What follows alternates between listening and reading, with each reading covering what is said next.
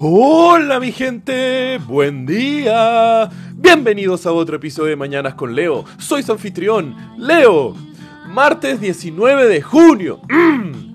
Ya estamos levantados mi gente, ya estamos felices por el inicio de este día semi nublado. ¿O qué? Loco, no se desanimen por el clima. Hay días soleados, hay días nublados, hay días de mucho calor y hay días de lluvia.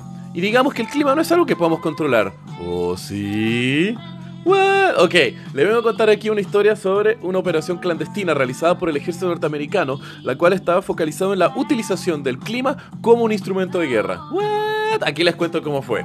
El tema es que de los años 50 y 60, dentro de General Electric, la empresa que desarrolla refrigeradores, motores de avión y un montón de otras cosas, eh, los investigadores Vincent Schaefer y el ganador de Nobel, Irving Langmuir, habían colaborado en un dispositivo que liberara hielo seco hacia las nubes para acelerar el proceso de condensación. El tema es que dentro de General Electric también estaba Bernard Vonnegut, el hermano del autor de ciencia ficción Kurt Vonnegut, el cual también había desarrollado una tecnología para incentivar la condensación del agua lluvia en las nubes, pero a través de la liberación de un compuesto de yoduro de plata. El tema es de que Langmuir le veía el potencial de esta tecnología de usos militares para disuadir fuerzas enemigas utilizando lluvia como un arma, mientras que Schaefer y Vonnegut le veían más un uso eh, social y pacífico, para por ejemplo eh, bajarle eh, la concentración de humedad a huracanes y otros desastres naturales o para incentivar lluvia en lugares de sequías.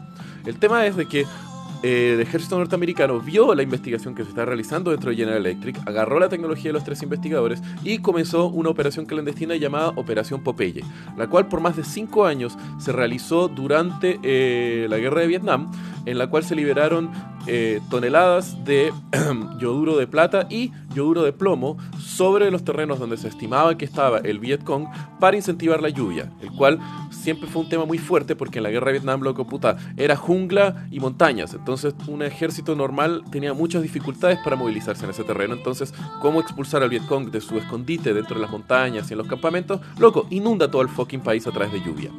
El tema fue de que después de cinco años de la utilización de esto, en junio de 1972 se descontinuó el programa, pues nunca se vio un efecto real o aplicado de que la liberación de yoduro de plata estuviera acelerando el proceso de lluvia. También era uno de los malos lugares porque ahí llovía demasiado, entonces puta, no tenían cómo estimar si es que era simplemente porque era un año más lluvioso o porque era a través de la liberación del yoduro de plata pero aún así quedó la tecnología de esto de como plantar nubes a través de la liberación de yoduro de plata. Y en este momento países como los Emiratos Árabes utilizan esta tecnología para ver si es que logran incentivar una mayor eh, condensación de agua lluvia y al mismo tiempo acelerando las lluvias en aguas en lugares más secos.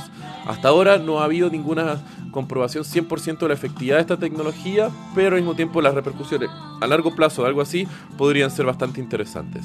Pero loco, qué interesante, un premio Nobel y dos investigadores en una empresa que hace refrigeradores desarrolló tecnología que el ejército norteamericano utilizó para inundar al Vietcong. Eh. Bueno mi gente, que tengan un muy buen día, los quiero, besos.